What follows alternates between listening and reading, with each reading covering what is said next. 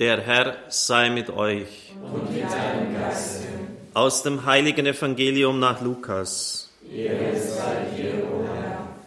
In jener Zeit sprach Jesus zu seinen Jüngern, wenn ihr seht, dass Jerusalem von einem Heer eingeschlossen wird, dann könnt ihr daran erkennen, dass die Stadt bald verwüstet wird. Dann sollen die Bewohner von Judäa in die Berge fliehen. Wer in der Stadt ist, soll sie verlassen. Und wer auf dem Land ist, soll nicht in die Stadt gehen. Denn das sind die Tage der Vergeltung, an denen alles in Erfüllung gehen soll, was in der Schrift steht. Weh den Frauen, die in jenen Tagen schwanger sind oder ein Kind stillen, denn eine große Not wird über das Land hereinbrechen. Der Zorn Gottes wird über dieses Volk kommen. Mit scharfem Schwert wird man sie erschlagen, als Gefangene wird man sie in alle Länder verschleppen, und Jerusalem wird von den Heiden zertreten werden bis die Zeiten der Heiden sich erfüllen. Es werden Zeichen sichtbar werden an Sonne, Mond und Sternen, und auf der Erde werden die Völker bestürzt und ratlos sein über das Toben und Donnern des Meeres. Die Menschen werden vor Angst vergehen in der Erwartung der Dinge, die über die Erde kommen, denn die Kräfte des Himmels werden erschüttert werden. Dann wird man den Menschensohn mit großer Macht und Herrlichkeit auf einer Wolke kommen sehen. Wenn all das beginnt, dann richtet euch auf und erhebt eure Häupter, denn eure Erlösung ist nahe. Evangelium unseres Herrn Jesus Christus. Lob sei dir, Christus. Liebe Zuschauer, liebe Zuhörer, wir haben die sogenannte eschatologische Rede des Herrn gehört, das heißt jene Rede, in der es um die letzten Dinge geht und da ist ein Wort, ein Ausdruck, der entscheidend ist, der geradezu ein Schlüssel ist für die Situation der Kirche im Hier und im Heute. Ich folge bei meinen Ausführungen den Darlegungen von Papst Benedikt in dem zweiten Jesusband. Und ich bin mir sicher, dass kaum jemand jetzt diesen Satz nennen könnte, den Ausdruck, um den es hier geht, was nämlich das Kernstück dieser Botschaft Jesu ist. Das sind die Kairoi ton ethnon, die Zeiten der Heiden. Es ist ja vieles hier enthalten, aber der Papst schreibt, die Ankündigung der Zeit der Heiden und der damit verbundene Auftrag ist Kernstück der Botschaft Jesu. Es stellt das wesentliche Element der eschatologischen Botschaft Jesu dar. Fragt man sich, warum, was, das wird ja vieles berichtet, Jesus kommt auf den Wolken des Himmels, das ist doch entscheidend und die ganzen Zerstörungen in Jerusalem, sie sollen die Berge fliehen. Nein, es ist etwas anderes.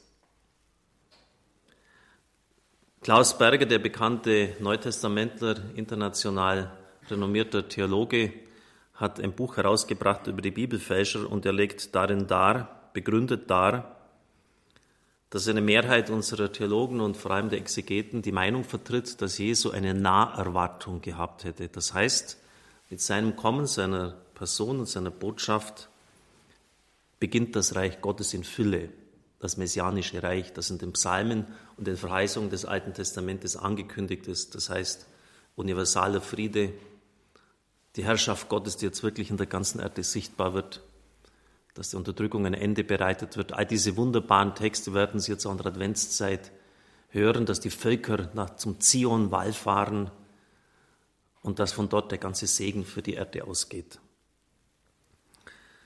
Wie wir alle wissen, hat sich das in dieser Weise nicht erfüllt und deshalb sagen die Juden ja bis heute, Jesus kann nicht der Messias gewesen sein.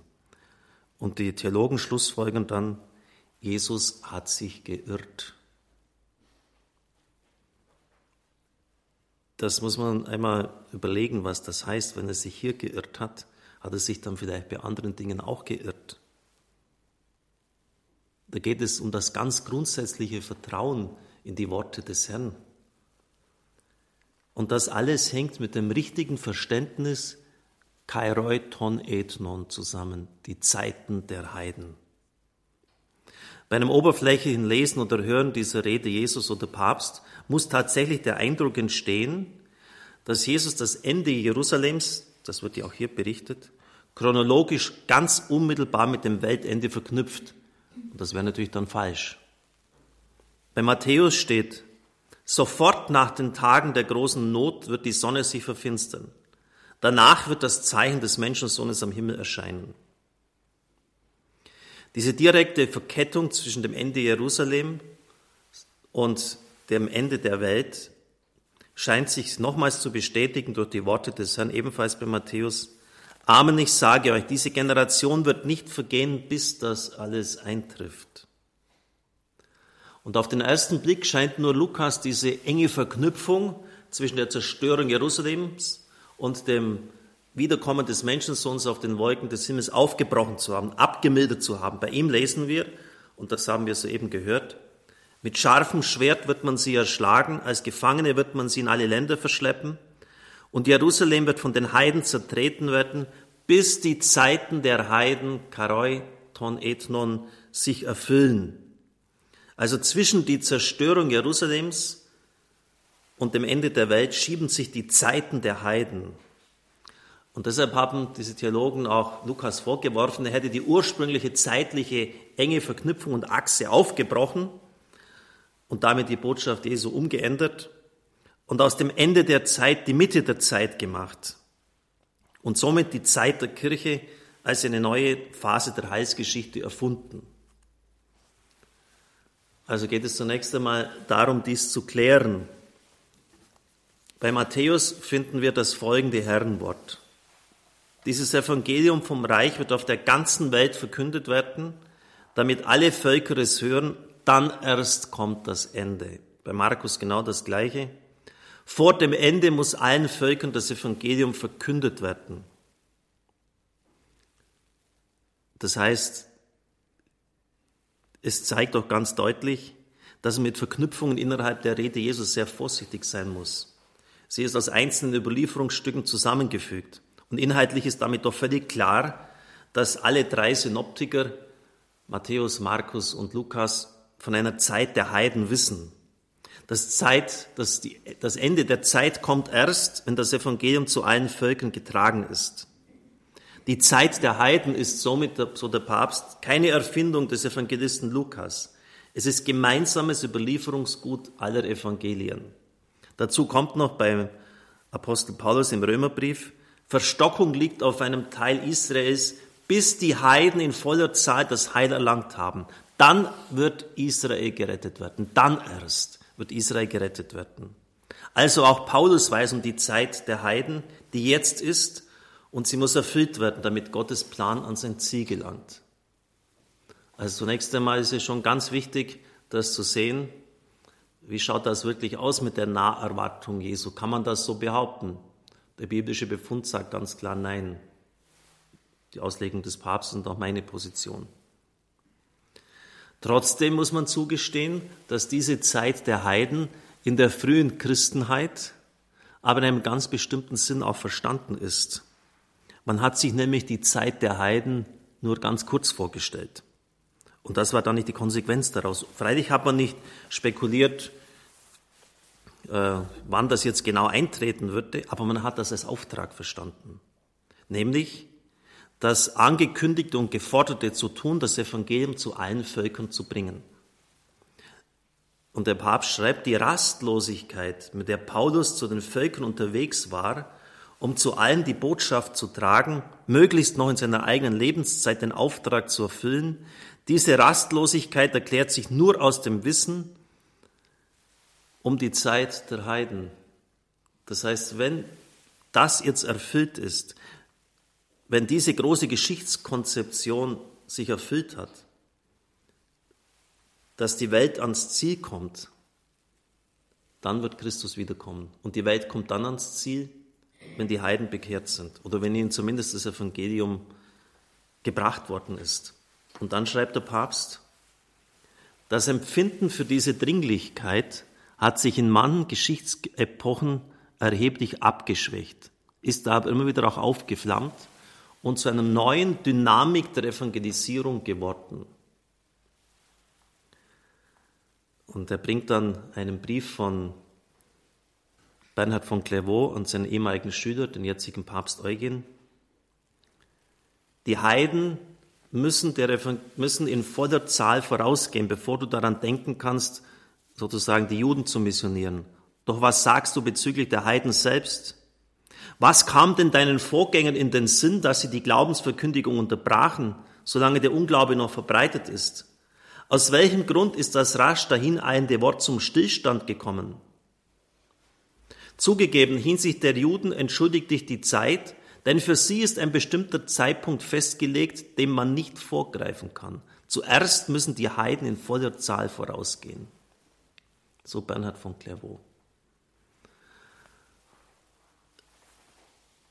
Die Dynamik der Evangelisierung ist oft abgeschwächt worden. Und ich kann Ihnen sagen, mit Papst Franziskus wird diesmal die Revolution von ganz oben kommen.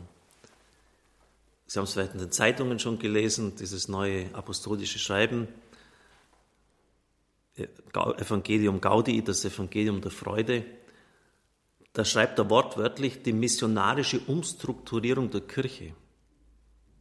Also er will die, die Kirche in dieser Hinsicht völlig neu aufsetzen. Und ich habe Ihnen das ja oft in der Mittagsansprache schon vorgetragen, was er damit konkret meint. Er verknüpft das dann auch mit der Botschaft der Freude. Zu oft treffen wir auf eine krankhafte Suche nach oberflächlichen Vergnügungen aus einer abgeschotteten Geisteshaltung heraus, so der Papst. Wenn das innere Leben sich in den eigenen Interessen verschließt, gibt es keinen Raum mehr für die anderen, finden die Armen keinen Einlass mehr, hört man nicht mehr auf die Stimme Gottes, genießt man nicht mehr die innige Freude über seine Liebe, regt sich nicht die Begeisterung, das Gute zu tun. Auch die Gläubigen laufen nachweislich und fortwährend diese Gefahr. Viele erliegen ihr und werden zu gereizten, unzufriedenen, empfindungslosen Menschen. Das ist nicht die Wahl eines würdigen und erfüllten Lebens. Das ist nicht der Wille Gottes für uns. Das ist nicht ein Leben aus dem Heiligen Geist, das aus dem Herzen des auferstandenen Christus hervorsprudelt. So schon die Einleitung. Und so geht es die ganzen Seiten weiter. Ich habe gestern noch ein bisschen tief in die Nacht hineingelesen und habe gedacht, ich kann meinen Augen nicht dran, was ich hier lese. Es gibt Christen, deren Lebensart eine ewige Fastenzeit ohne Ostern ist also ausdrucksstark, als ob wir permanent nur dieses Trübselige haben müssen in unserer Kirche. Der Vorschlag lautet, auf einer höheren Ebene zu leben, jedoch nicht weniger intensiv. Das Leben wird reicher, wenn man es hingibt. Es verkümmert, wenn man sich isoliert und es sich bequem macht. Und das sagt er ja auch zur Kirche immer wieder, dass sie psychotisch wird, wenn sie sich einschließt. Die größte Freude am Leben erfahren jene, die sich nicht um jeden Preis absichern, sondern sich vielmehr leidenschaftlich dazu gesandt wissen, anderen Leben zu geben. Wenn die Kirche zum Einsatz in der Verkündigung aufruft, tut sie nichts anderes, als den Christen die wahre Dynamik der Selbstverwirklichung aufzuzeigen. Hier entdecken wir ein weiteres Grundgesetz der Wirklichkeit. Das Leben wird reifer und reicher, je mehr man es hingibt, um anderen Leben zu spenden. Darin besteht letztlich die Mission. Darin besteht letztlich die Mission. Dann kommt ein ganz eigenes Kapitel, die missionarische Umgestaltung der Kirche. Ja. Die Zeiten der Heiden, damit ist natürlich auch die Frage nach dem Missionieren des jüdischen Volkes gestellt. Und sie wird heftig diskutiert. Im Zentralkomitee der deutschen Katholiken vor einiger Zeit wurde das etwa völlig abgelehnt. Es sei theologisch nicht recht zu fertigen, der Missionsauftrag Jesu würde ganz klar den Völkern gelten, aber nicht dem eigenen Volk. Und es sei natürlich gewesen, dass damals zunächst Paulus und dann die anderen sich an, die Apostel sich an das eigene Volk gewandt hatten, aber es sei nicht daran, die Juden zu missionieren. Andere sagen dagegen, ja, wir müssen durch jedem das Evangelium bringen, egal welcher Rasse oder Herkunft oder Region er angehört. Nun, darauf möchte ich eine praktische und theologische Antwort geben. Wir wissen ja um den Exodus der Christen im Heiligen Land. Immer weniger dort, wie soll dort eine Missionierung überhaupt stattfinden können. Dazu braucht man auch Leute, die bereit sind, das zu tun. Und in theologischer Hinsicht kann ich weder beim Lehramt noch bei einzelnen geistlichen Gemeinschaften irgendwie feststellen, dass das jetzt auf dem Programm steht, abgesehen vielleicht von einigen evangelikalen Gruppen. Es geht um Nähe, es geht um Austausch, es geht um Versöhnung mit unseren eigenen Wurzeln. Deshalb wird der Dialog mit dem Judentum gesucht. Hildegard Brehm hat das so kommentiert im Anschluss an den Römerbrief, dass die Heiden nämlich in voller Zeit das Heil erlangen. Dieser Augenblick muss abgewartet werden. Erst dann kann man daran denken, wie das Verhältnis zum jüdischen Volk sein soll. Verstehen Sie, deshalb hat auch die, ist das auch theologisch begründbar, dass zunächst einmal die Heidenmission abgeschlossen sein muss, bevor dann überhaupt erst das Verhältnis zu Israel neu bedacht wird. Also Sie merken, liebe Brüder und Schwestern im Herrn, da hat man der, im Laufe der Kirche auch sich unglaublich versündigt mit den Zwangstaufen an Juden. Schon theologisch völlig verkehrt. Aus, aufgrund allein schon dieser Stelle, die wir heute im Evangelium gehört haben. Die Zeiten der Heiden sind unsere Zeiten. Jesus hat sich nicht getäuscht in einer falschen Naherwartung. Die Zeiten der Heiden heißt, jetzt ist die Zeit der Mission. Und das ist der Auftrag des Herrn an seine Kirche. Und dieser Auftrag muss immer wieder neu aufflammen, mit neuer Dynamik versehen werden. Und erst dann, erst dann kommt die Zeit, in der auch Israel gerettet wird, wie es Paulus im Römerbrief formuliert. Amen.